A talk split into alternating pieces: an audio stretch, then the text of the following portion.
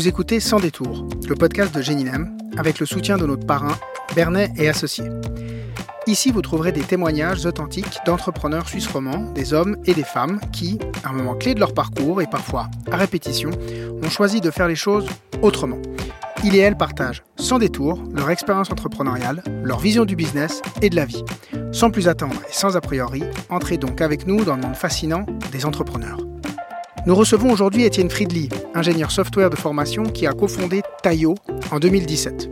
Tayo, c'est quoi? C'est la plateforme digitale qui connecte le locataire, gérant, les entreprises de services, les concierges et les propriétaires immobiliers, dont le but est de simplifier les interactions. Étienne a réussi deux paris assez extraordinaires pour notre région lémanique, à savoir d'une part, il a réalisé quatre levées de fonds en quatre ans, et d'autre part, il digitalise via sa plateforme une industrie pas vraiment reconnue pour sa volonté d'innover. On parle bien sûr d'immobilier. Nous allons découvrir en l'écoutant quel est le chemin à parcourir quand on est first mover sur ce type de marché et quels sont les enjeux d'une croissance aussi rapide. On parle investisseurs, effet de réseau, intelligence collective, mais également sérendipité. Bonjour Étienne, ravi de t'accueillir. Bonjour. Est-ce que tu peux te présenter? Moi, c'est Étienne, ingénieur euh, de formation dans le software euh, tout de suite, euh, qui n'a exercé que dans le software. J'ai commencé dans les ressources humaines, puis après dans l'éducation, les écoles hôtelières, l'IMD, puis une start-up dans le big data et puis après, au moment où je devais faire ma thèse de mon exécutif MBA, j'ai réfléchi, existe-t-il de la place pour quelque chose comme Tayo. Et quand on arrive à la conclusion que oui, il y a eu de la place, et ben on a fait Tayo. Et donc on a commencé Tayo en 2017. Pour celles et ceux qui ne connaîtraient pas Tayo, c'est quoi? Tayo, c'est une plateforme digitale qui connecte locataires, gérants, entreprises de services, concierges et propriétaires. Qui permet par exemple au locataire de dire le samedi soir tiens, j'ai une vitre cassée et qu'après toute la chaîne de contact hein, qui va devoir être mobilisée pour qu'on arrive à remplacer cette vitre puisse le faire sur des moyens modernes, donc la plateforme Taillot, plutôt que euh, post-it, fax, euh, téléphone, euh, moyens traditionnels et, qui sont assez inefficaces et qui permettent pas aux parties prenantes de bien se parler. on a un petit peu un forum pour l'immobilier. Quoi. Le business model, tu peux nous en dire deux mots? Quand j'ai 50 euh, appartements euh, actifs en gérance et que je suis euh, une gérance immobilière ou un property manager ou directement un propriétaire immobilier qui fait sa propre gérance, et eh ben, je vais payer pour ces 50 objets actifs. Plus j'ai d'objets, plus je vais payer. Moins j'ai d'objets, moins j'ai d'objets, moins je vais payer. Et aujourd'hui, en termes de développement, tu peux nous raconter un petit peu où vous en êtes? Alors aujourd'hui, on a 35 clients. On a à peu près 175 000 euh, objets locatifs, donc que ce soit des appartements, des places de parc, euh, des caves, etc. C'est très concret. On a un, volume de tickets qui est à peu près 200 000 tickets euh, déclarés par an, à, peu près autant d'interventions, puisqu'à chaque fois qu'on a une vie cassée, à chaque fois on va envoyer quelqu'un. et donc on, voilà, on a environ 4000 euh, entreprises de services actives en ce moment sur la plateforme, plombier, électricien, chauffagiste, serrurier, carreleur, euh, tous les corps de métier dans l'immobilier. On n'active que sur la partie maintenance, rénovation, pas sur la construction, mais par contre, dès que l'immeuble il est livré et puis qu'il commence sa vie, ben c'est là que Tayo arrive. C'est la première fois que, que tu as entrepris, Tayo C'est la première fois, toute première fois. Et pourquoi tu as décidé d'entreprendre? Parce que j'ai pas trouvé de bonne raison de ne pas le faire. C'est-à-dire qu'au moment où j'écrivais ma thèse, euh, qui devait avoir une vision entrepreneuriale, qui était euh, ben voilà, euh, quelque chose, un projet innovant ou un projet carrément de, de start-up, il s'est trouvé que j'ai croisé mon futur associé, Claude. Il me parlait de son problème. Et puis on s'est dit, OK, bon, bah alors prenons-le comme thèse. Et puis euh, j'ai écrit cette thèse, et donc dans la thèse j'ai fait des listes et des listes d'hypothèses qu'on devait faire. Voilà, c'est un, travail académique, quoi. Hein. Et puis est-ce que cette industrie est prête, etc. Et puis à la fin, on arrive à la conclusion qu'on ne voyait pas en termes de marché, en termes de technologie qu'il allait falloir mobiliser, en termes de ressources, etc. On ne voyait pas bonne raison de ne pas le faire, si ce n'est qu'on avait peur de le faire éventuellement. Et puis, comme il s'est avéré qu'on a choisi de ne pas avoir peur de le faire, on a commencé à le faire. On, aime bien le dire comme ça euh, chez Tayo, mais, euh, mais c'est drôle parce qu'effectivement, on est passé par cette phase de six mois où on a fait un, papier académique qui a été validé euh, comme étant un bon papier. C'était très bien, c'était génial, mais ça avait peu de peu de réalité entrepreneuriale, mine de rien. Et après, il a fallu sauter dans le vide et puis construire l'avion pendant qu'on est dans le vide, comme disent beaucoup d'entrepreneurs. Et là, donc, la première chose que vous faites, c'est quoi? Au préalable, on avait euh, réuni euh, un cortège de property managers genevois à qui on avait demandé est-ce que, tiens, c'est une bonne idée? Ça faisait partie du travail de thèse, etc. Euh, et puis là, ben, voilà, on, décide de se lancer et donc de couper les ponts aussi avec d'autres sources de revenus parce que je pense que si on se lance franchement en tant qu'entrepreneur, bah, du coup, il faut arrêter les autres projets en général. Après, ben, il y en a qui arrivent à le faire en, étant à mi-temps, hein, mais moi, c'est vraiment pas mon cas. Moi, je suis un petit peu monofocus. On commence. Et puis, on s'est dit, OK, ben, on, commence, c'était juin 2017. Euh, d'ici euh, septembre, on veut un MVP. Comme beaucoup de startups dans le software, on va faire ce MVP. Et puis, en septembre, on va avoir trouvé un premier client pour le faire. Et puis, pour l'instant, c'est pas forcément risqué, puisqu'on se dit, OK, on va donner six mois. On, a incorporé euh, une, une société anonyme, une SA. Euh, mais si vraiment ça ne marche pas et qu'il n'y a aucun client qui va marcher, ben on n'ira pas plus loin. Et donc au bout de trois mois, on a bâti ce MVP, puis on allait essayer de trouver des clients pour les recruter. Le monde de l'immobilier n'est pas forcément connu pour être euh, très digitalisé et encore moins enclin à se digitaliser. C'était quoi l'accueil euh, qu'on vous a réservé? L'accueil en général est très réticent quand on n'a encore rien montré.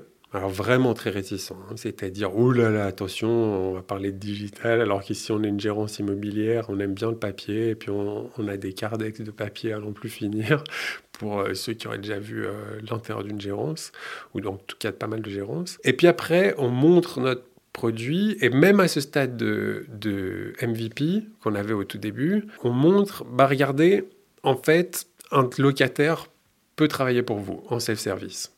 Et même, euh, effectivement, il y a quatre ans, on avait déjà compris ça fait partie de notre message, que c'est une recette acceptée beaucoup d'autres industries, c'est-à-dire le banquier, l'assureur, les transports, euh, les médias, etc. Ben, je peux tout déclarer en ligne, et puis quand j'ai envie de connaître le solde de, mon compte, eh ben, j'ai pas besoin de téléphoner au banquier. Et donc en prenant ce parallèle et en se disant, voilà, euh, cette industrie doit se moderniser, là, l'accueil en général, il est favorable à une intention de vouloir au futur se moderniser, et après, entre une intention future acceptée entre les parties et un pas dans le présent, là, il y a une énorme, une énorme différence, comme dans beaucoup de projets entrepreneuriaux, je pense. Hein. Mais euh, c'est vrai qu'il y a une grande différence, et donc ben, comme toujours, je pense, il faut trouver les early adopters qui sont d'accord de faire ce pas, pas qui leur paraît risqué au début, et puis après, ben, soit on a prouvé avec ces early adopters que ça valait la peine euh, de continuer, soit ça s'arrête. Nous, on a la chance que ça continue.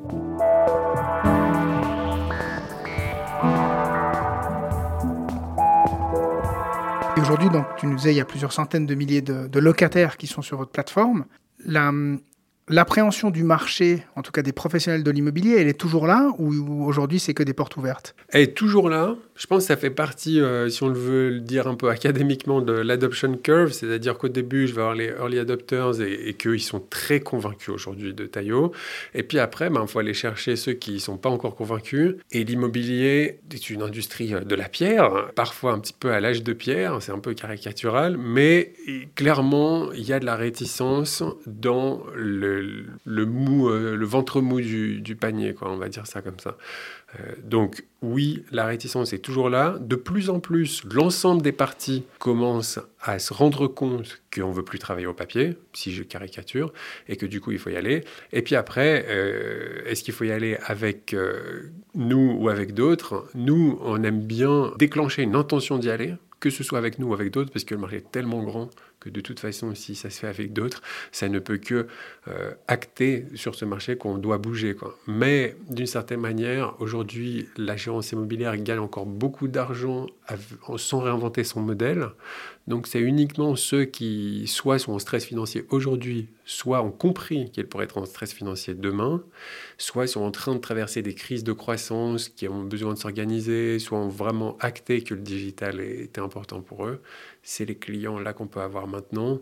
Et puis après, voilà, comme, comme d'habitude, il y a l'adoption curve où euh, après, on aura peut-être des clients qui sont très matures et que là, ce sera peut-être plus facile de leur vendre, mais on, sera euh, aussi parmi plein de compétiteurs probablement. Et justement, parmi tes compétiteurs, tu les vois plutôt du côté des autres plateformes euh, actives dans le PropTech ou plutôt du côté des softwares? On a trois compétiteurs. Le premier, c'est quand notre client de grande taille a fait sa propre plateforme. Là, il y, en a qui ont les moyens pour investir 3 millions par an et puis faire quelque chose comme euh, Tayo. Le deuxième, c'est des PropTech ou autres euh, logiciels. Ce qui est différent entre un client qui le ferait pour lui-même et une PropTech qui le ferait pour le marché, c'est qu'un client qui le fait pour lui-même, souvent, il, il, a un peu des passe-droits financiers, on va dire, alors qu'une PropTech, elle est en train de prouver, ah ben voilà, euh, j'ai réussi à convaincre des investisseurs, j'ai réussi à convaincre des clients, et puis deux ans après, où je suis. Donc nous, on aime bien euh, parler en bien de nos compétiteurs, en trouver des bons, et puis faire en sorte que, que ça nous tire collégialement vers le haut. Je pense que ça, c'est aussi euh, récurrent en Suisse, et, moi j'aime bien la Suisse pour ça. Et puis troisième euh, compétiteur, qui est en fait le plus gros, c'est l'inaction aujourd'hui parce qu'on est first mover pour énormément de sujets et que du coup on se heurte face à quelqu'un qui n'a pas encore envie de bouger et qui nous regarde et qui n'est pas habitué à changer. Taillot, vous avez dû convaincre des investisseurs? Déjà nous-mêmes. Hein. La première, euh, premier investisseur, c'est nous-mêmes. Puis c'est assez bizarre d'avoir un contrat de travail bien rémunéré avant. Et puis tout d'un coup, bon, ben, on va faire une société anonyme, on va mettre de l'argent dedans et puis on n'a pas encore de clients. Et puis on a le choix de se payer ou de ne pas se payer. Dans les deux cas, euh, il y a un problème, puisque si on se paye, on est en train de prendre des charges sociales sur l'argent qu'on avait apporté nous-mêmes. Et puis si on ne se paye pas, on est en train de fabriquer une, entreprise qui est une fabrication euh, qui est très virtuelle, quoi, puisque en fait, euh, bien sûr qu'on peut faire marcher une start-up si elle paye zéro en salaire à tout le monde. Quoi. On doit déjà se convaincre nous-mêmes de quel premier pas qu'on va faire. Nous, très vite, on a voulu se payer, payer les stagiaires, etc. On ne croit pas dans le, dans le zéro franc. Soit ça a de la valeur soit ça n'a pas de valeur. Si ça n'a pas de valeur, ça ne devrait pas être payé. La valeur, ben, par définition, on devrait pouvoir le payer. Et puis après, ben, vu l'ambition qu'on avait, euh, nos fonds ne suffisaient pas, de loin pas. Et donc là, soit on arrive à grandir organiquement avec nos clients, ce qui n'a pas non plus été notre cas, soit on arrive à convaincre des investisseurs, ce qui était depuis le départ en fait l'idée, hein, euh, c'était de monter un MVP, de se rendre compte avec euh, quelques clients témoins que ça a l'air de marcher, et puis après de se dire, OK, maintenant, si on veut le faire à une échelle large, alors comment est-ce qu'on va euh, fonctionner, et puis comment est-ce qu'on va s'organiser, et puis si on est sûr qu'on est sur une pente de croissance qui est démontrable à un investisseur, et ben lui dire, OK, ben pour accélérer encore un petit peu cette croissance, il y aurait lieu de mettre des fonds. Est-ce qu'on est d'accord ensemble sur les paramètres de la levée de fonds? On en a fait quatre euh, chez Tayo, et puis euh, jusqu'ici, on été d'accord quatre fois, du coup, c'est ce que ça veut dire. Et ça s'est très bien passé. Il y a énormément de dangers, énormément de risques, énormément d'enjeux. J'ai croisé pas mal de monde dans ma vie avant, où bah, toute une partie de ma famille est entrepreneur, je connais beaucoup d'entrepreneurs. J'ai croisé pas mal de monde qui que je pense que si je caricature, je divise en deux catégories, c'est très caricatural, on pourrait être un peu plus fin que ça, mais il y en a qui sont seuls et il y en a qui sont ensemble. Et quand tu dis ensemble, c'est avec des, avec des investisseurs euh, C'est soit il y a plus qu'un entrepreneur, mais ça peut être des associés depuis le départ, hein, euh, et des investisseurs aussi, mais il y a une certaine proximité dans, la collégialité, on va dire ça. Soit il est vraiment tout seul, et puis euh, là, il a fait euh, souvent une PME, il ou elle, bien sûr, et voilà, c'est souvent une, une, PME qui marche bien, etc. Mais ça peine en général à décoller parce qu'il y a peu de partage des responsabilités, il y a une intelligence plutôt individuelle plutôt qu'une intelligence collective. Et nous, on s'est servi entre associés et avec les investisseurs de nos différences pour créer de l'intelligence collective. Et on est allé chercher des investisseurs et des associés qui aient des points de vue divergents, par exemple au mien, clairement, pour qu'on puisse ensemble se dire, voilà, comment est-ce qu'on va stresser ce business au niveau du business plan, au niveau des hypothèses, etc. Et qu'on euh, arrive à, ne pas prendre pour argent comptant la parole d'une personne, par exemple la mienne, qui est l'entrepreneur enthousiaste, qui est super, euh, voilà, super enthousiaste, ça se passe bien, et toi, regardez, ça va être bien. Bah, c'est bien d'amener un petit peu de débat dans ce discours-là. Et je pense qu'on a beaucoup grandi dans notre compréhension de l'entreprise qu'on était en train de faire, en conversant avec un investisseur ou avec un client, les deux à, part égale, euh, pour être sûr qu'on avait la bonne vision et pour être sûr que de, ce qu'on voulait, ou par exemple, une fois que la startup peut avoir un certain succès, il y a pas mal d'investisseurs qui peuvent se presser à sa porte. Et de nouveau, comme je disais, il y a des enjeux qui peuvent être assez larges. Euh, il faut choisir, et le fait de choisir permet du coup de solidifier un petit peu l'entreprise sur ce qu'elle a envie, pas forcément, euh, voilà, pas forcément uniquement, et même je dirais peu, euh, parce qu'en Suisse on a, on a du capital qui est prêt si on, si on a les bons arguments, je pense. Donc c'est peu sur les sujets de exactement combien de francs, mais ça va plutôt être ce que certains appellent un peu le, smart money ou, ce que moi je qualifierait de quelle intelligence collective je crée dans l'entreprise en général, que ce soit ses actionnaires, ses clients, ses collaborateurs, etc. Alors c'est intéressant parce que chez Zinem, on rencontre beaucoup d'entrepreneurs aussi qui nous disent qu'ils n'arrivent pas à lever des fonds. Et toi, tu nous dis qu'en Suisse, on trouve du capital à condition d'avoir des bons arguments.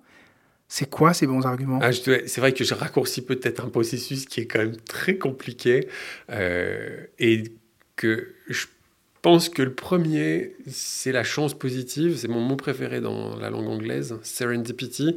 Euh, c'est de se dire, ben, est-ce que j'arrive à cultiver la chance positive? Et qu'on ne va pas avoir de la chance positive complètement par hasard. Alors, il y a une part de hasard, c'est qu'un jour j'ai croisé quelqu'un qui était euh, d'accord de faire. Et puis, il y a aussi le fait de le mériter c'est un peu comme le karma, quoi. C'est-à-dire, si je mérite vraiment que ça avance et si je crois que ça va avancer, je pense qu'en général, si on voilà, si on fabrique pas quelque chose d'artificiel, si on est sûr de notre marché, après, bah, il peut se passer qu'on est trop en avance ou trop en retard. Nous, peut-être chez Taillot, on est quand même assez en avance hein, rapport à une industrie immobilière qui gagne encore beaucoup d'argent à faire des processus euh, traditionnels au papier. Mais on est relativement dans le timing du marché, je pense, puisque c'est une des dernières industries de toutes les industries confondues qui n'a euh, encore pas euh, fait ce pas-là et qu'on avait aussi l'exemple de plein d'industries qu'il avait fait, donc ça, ça nous aide. Euh, ouais, je pense qu'il faut mériter cette chance et, voilà, il y, en a certains qui nous diraient aux US fake it until you make it. Et je pense que ça peut être juste, hein. c'est-à-dire que euh, si on se dit, OK, ben, si moi je crois, je suis sûr que je vais pouvoir euh, développer tel impact, eh ben, je vais expliquer à mon investisseur qu'aujourd'hui, je n'ai pas encore euh, tel impact, mais que je suis vraiment sûr de pouvoir le faire. Et s'il sent que c'est légitime et qu'il prend un peu ses, qui fait sa due diligence correctement et qui se dit ok oui moi j'ai l'impression que c'est un, pari que je pourrais faire je pense qu'en Suisse, on a une, manière d'aborder ces conversations euh, qui font que ça peut marcher. Après, effectivement, il faut trouver des contacts. Préalablement, moi, je n'avais aucun contact dans l'immobilier, vraiment aucun. Euh, des contacts dans le software euh, un petit peu. Et puis, bah, voilà, on, s'est rapproché de plein de conversations. on a eu la chance d'avoir très vite un client visible, qui était une, gérance euh, visible à Genève, puis un deuxième, une, deuxième grosse gérance, et puis de pouvoir dire, voilà, voilà quel impact on a à quel endroit, et c'est basé là-dessus qu'on peut avoir une conversation avec un investisseur comme disent souvent tous les gens qui sont dans l'entrepreneuriat, c'est un petit peu euh, euh, un triangle, hein, c'est-à-dire le produit qu'on a, le timing qu'on a, et puis euh, le, besoin réel qu'on a sur le marché. on a eu la chance de pouvoir démontrer ces impacts, et je pense qu'une fois que c'est démontrable, aujourd'hui, on arrive à trouver des capitaux, que ce soit dans... alors, il faut aussi peut-être que je rétropédale un petit peu. Nous, on a eu la chance d'être hébergés depuis le tout premier jour à La Forge, l'incubateur des PFL, qui fait que ça donne à un investisseur et même à un client une certaine euh, aura, on peut le dire comme ça. Moi, j'adore les PFL, donc euh, j'en fais partie. Hein, mon cœur bat pour les PFL. Euh, et puis, du coup, on, se présente. Alors voilà, on a un projet qui a en ce moment cours à l'EPFL, qui a déjà été euh, euh, pas venu là n'importe comment, il y a un, petit tri, mais c'est assez simple d'y aller, hein, je pense. Une fois qu'on avait validé cette étape, on a fait donc notre MVP qui a eu un bon impact, qui a pu nous emmener vers les investisseurs. Donc oui, c'est pas qu'on peut brûler des étapes. Quand je disais que c'était euh, accessible, c'est pas qu'on peut brûler les étapes. Nous, en quatre ans, on a fait quatre levées de fonds. C'est assez drôle.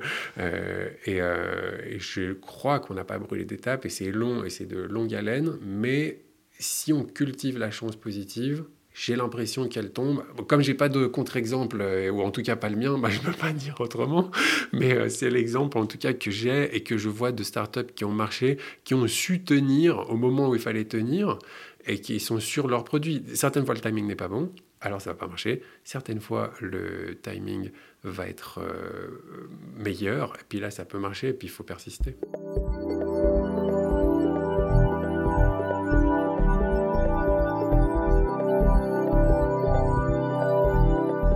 Les investisseurs, c'est les mêmes dans ces quatre rounds? Pas les mêmes. Donc au début, on, a commencé, nous, euh, entre associés. Ensuite, on a eu deux business angels. Ensuite, on a eu, euh, donc là, pour ces deux premières phases, on va dire, on était euh, entre nous, full family and friends, ou des gens qui, voilà, qui, qui arrivent à être convaincus qu'il y a quelque chose. Puis, on peut le faire, on espère, un peu plus facilement que ce qui va se passer après. Après, on voulait lever à l'époque entre 1 euh, et 2 millions de francs. Et puis là, ben, on ne peut pas aller voir n'importe qui. Bonjour, est-ce que tu as un million Là, ça ne se passe pas comme ça. Ce qu'on a fait, nous, euh, c'est qu'on a eu la chance d'avoir un investisseur institutionnel, donc c'est-à-dire, on, va dire, une, grosse entreprise, plutôt euh, corporate venture capitalist que venture capitalist qui, qui ferait euh, que de l'argent pour de l'argent. De nouveau, c'est une caricature. Hein. Mais on avait euh, une grosse entreprise qui voulait peut-être fonctionner avec nous et qui voyait un intérêt vraiment stratégique.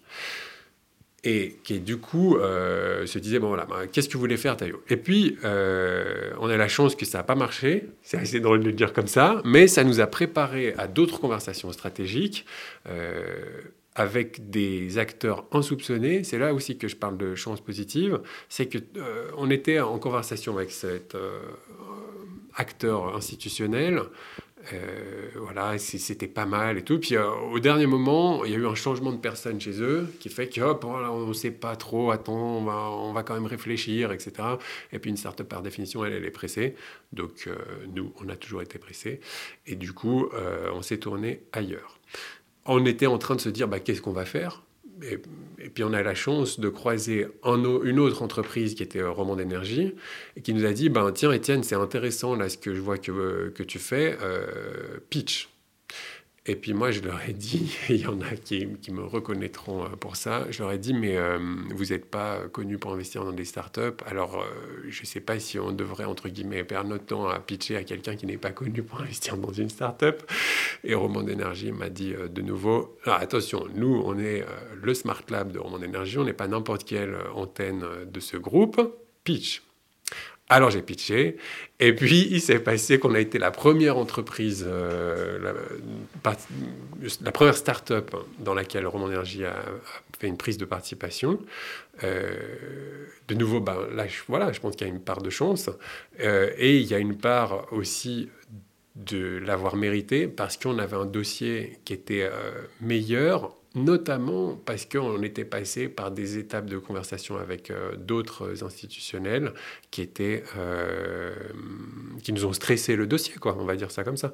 Donc ça ça s'est passé de cette manière-là pour notre euh, conversation avec Roman Énergie qui s'est déroulée après en, deux phases. Et puis plus dernièrement on a encore fait un autre round qui est encore lui-même un petit peu différent pour, pour panacher un petit peu. Tu veux nous en dire plus sur ce dernier round? Pour ce qui est du dernier, la question pose entre actionnaires actuels de, continuer. Hein. Par exemple, ben, Roman d'énergie nous disait voilà, ben, moi je, pourrais continuer suivant euh, les conditions. Il s'est trouvé qu'à la fin, Roman d'énergie s'est maintenu dans le round. Et puis, euh, au tout départ, on a prouvé un concept.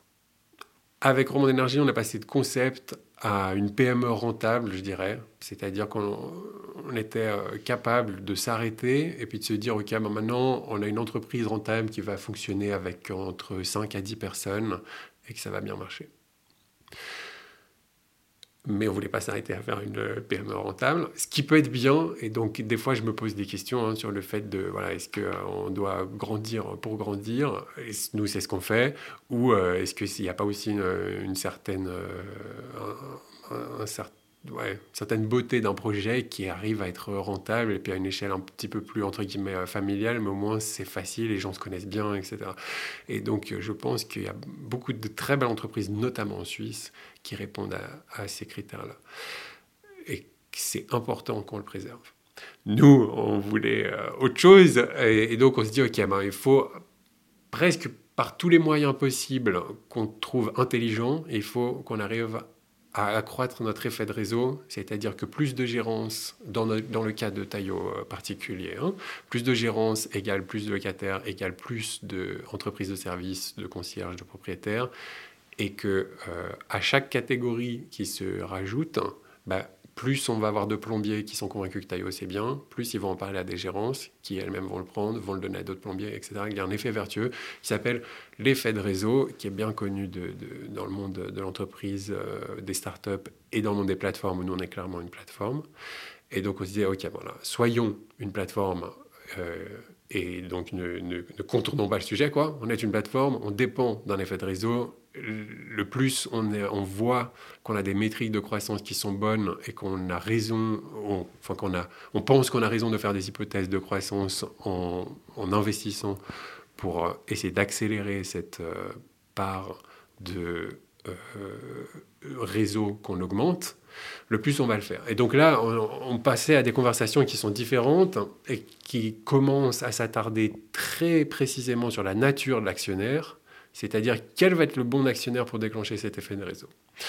On ne pense pas forcément qu'on a trouvé euh, la réponse. Euh, alors il se trouve que de nouveau on a de la chance hein, chez Tayo, mais euh, il pourrait y avoir, je pense, plein de réponses.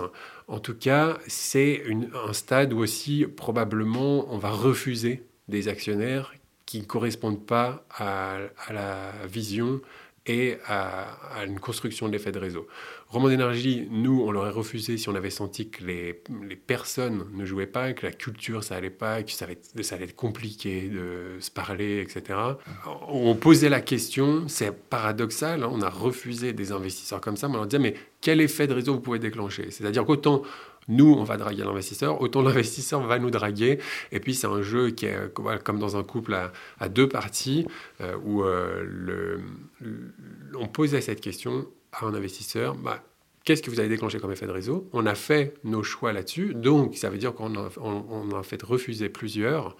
Et puis c'est trouvé de nouveau qu'on a eu énormément de chance, je pense, de croiser un moment euh, Abacus sur notre route et de se dire, bah tiens, si on avait Abacus, qui est le plus gros éditeur de software en Suisse, et qui est euh, très bien implanté en Suisse allemande, aussi ici en Suisse romande, hein, mais très bien implanté en Suisse allemande, alors que nous, on a commencé à faire un peu notre nid ici en Suisse romande, on a des raisons de croire que ça pourrait nous accélérer aussi en Suisse allemande. Et puis, on a eu une proximité de vision avec Abacus qui fait qu'on s'est mis d'accord très rapidement. C'était, c'était assez, assez incroyable.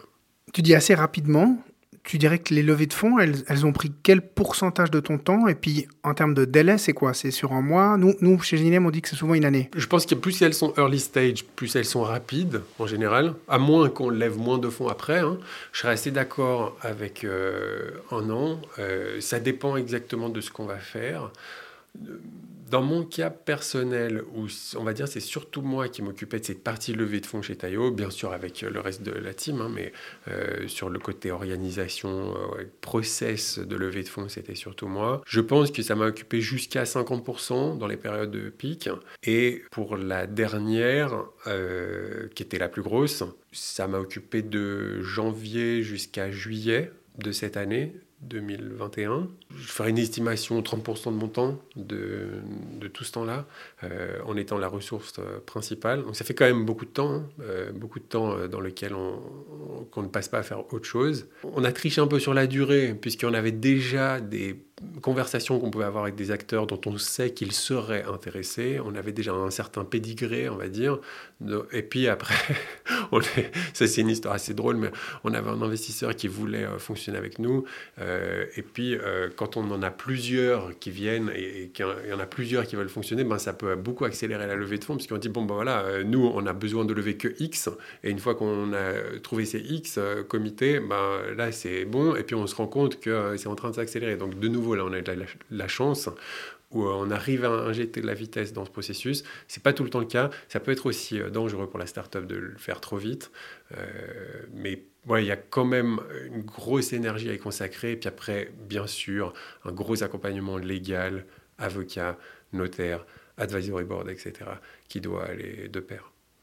Les pièges à éviter pour toi quand on fait une levée de fonds, c'est quoi? Pense que c'est surtout le challenge humain, surtout pour une entreprise qui est petite, dans laquelle un seul investisseur peut semer la pagaille.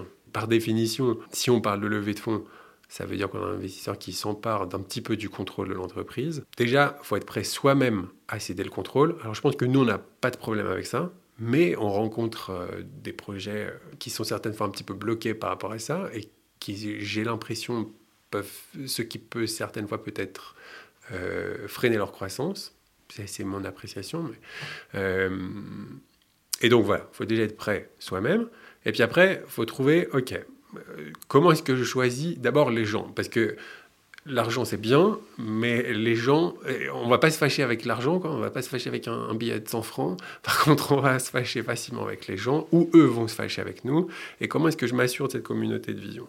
Donc, je dirais pas qu'il y a 15 000 pièges, il y en a plein, parce que bien sûr, après, il faut apprendre à négocier, etc. Mais, tout ça, se met en place naturellement dans la conversation si on est en train de trouver des gens dans lesquels on pense qu'on va pouvoir avoir confiance. C'est-à-dire qu'on fait, bien sûr qu'on négocie, mais on pense qu'on peut avoir confiance dans l'autre partie, y compris pour bien négocier, c'est-à-dire qu'il doit bien défendre son dossier, euh, que l'entrepreneur lui aussi doit bien défendre son dossier, parce que si l'investisseur voit qu'il est complètement en carton, bah, il va se dire ok, bah, alors j'obtiendrai des super conditions, mais ça veut dire que n'importe qui peut obtenir n'importe quelle condition avec euh, cette startup, donc peut-être qu'elle est en carton. Euh, donc je pense que le risque, il est surtout humain. Est-ce qu'on va bien s'entendre?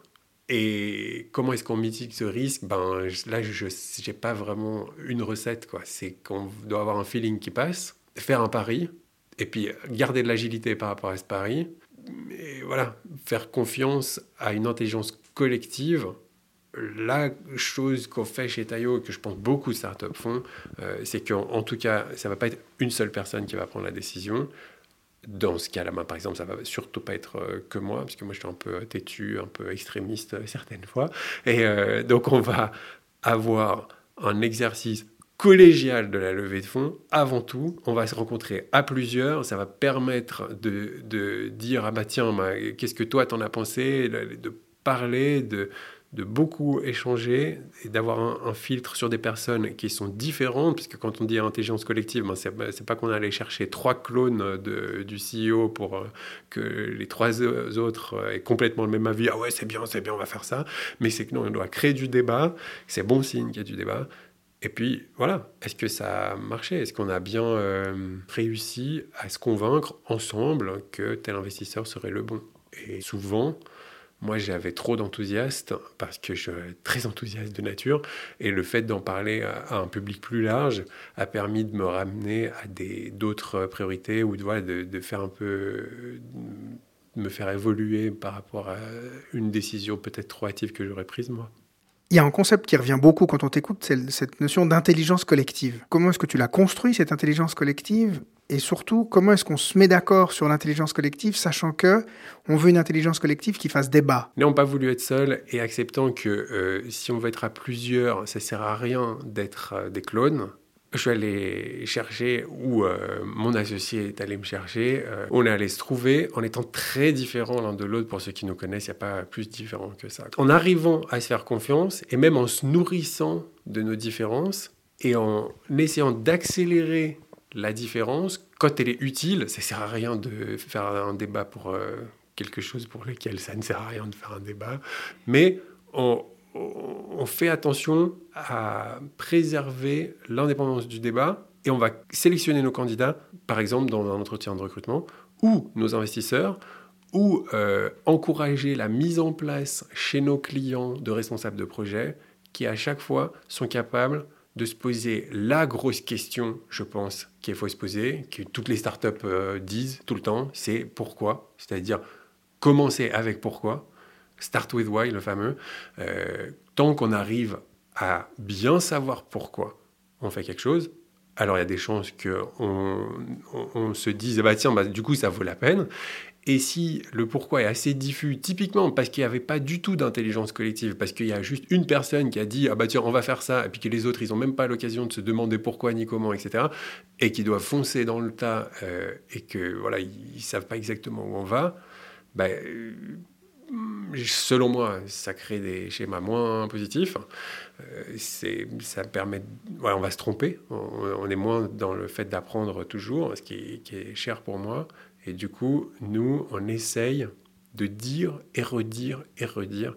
Est-ce qu'on est sûr du pourquoi Et de trouver des candidats, par exemple, qui vont réussir à se poser la question du pourquoi et à nous demander à nous, mais pourquoi est-ce qu'on est en train de faire ça Et à adopter cette attitude-là.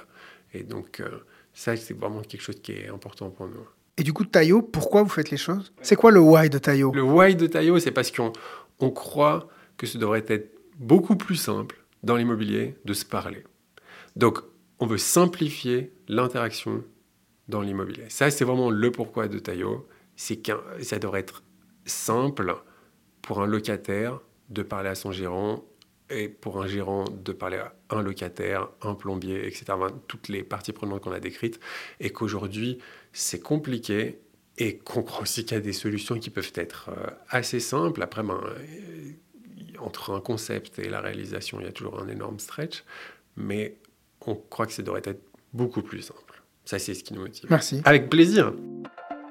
Nous sommes arrivés au terme de cette rencontre avec Étienne. On a compris en l'écoutant qu'entreprendre, c'est avoir de la chance. Et pas n'importe quelle chance, celle qu'on cultive et qu'on entretient, la fameuse sérendipité. Mais pas que. Encore faut-il mériter cette sérendipité. Et donc entreprendre, c'est d'abord tout mettre en place une intelligence collective qui challenge et qui stresse la vision et les différents business plans, business models que peuvent faire les entrepreneurs dans leur coin. C'est, je pense, un des enjeux majeurs de cette rencontre avec Étienne, euh, ça a été de découvrir et de comprendre sa faculté à créer ce point d'équilibre fragile entre, d'une part, le fameux why que peut avoir une entreprise, sa vision claire de pourquoi elle fait les choses, et d'autre part, les turbulences et l'agilité nécessaire, cette faculté d'intégrer et de composer avec des points de vue totalement différents dans la notion de comment y aller. Et si l'entrepreneur a décidé d'y aller vite, alors l'investissement fait du sens. Pour convaincre des investisseurs, Etienne a réussi à convaincre quatre types d'investisseurs différents en seulement 4 ans, il faut démontrer euh, qu'on a résolu l'équation du triangle, à savoir le produit qu'on a, deux, le timing qu'on a, et trois, le besoin réel du marché. Et donc, ce faisant, démontrer l'impact qu'on peut avoir. Et si vous voulez aller plus loin sur cette notion de cultiver sa chance, je vous laisse taper Facteur Chance et Philippe Gabilliet sur YouTube et découvrir cette vidéo que personnellement j'adore.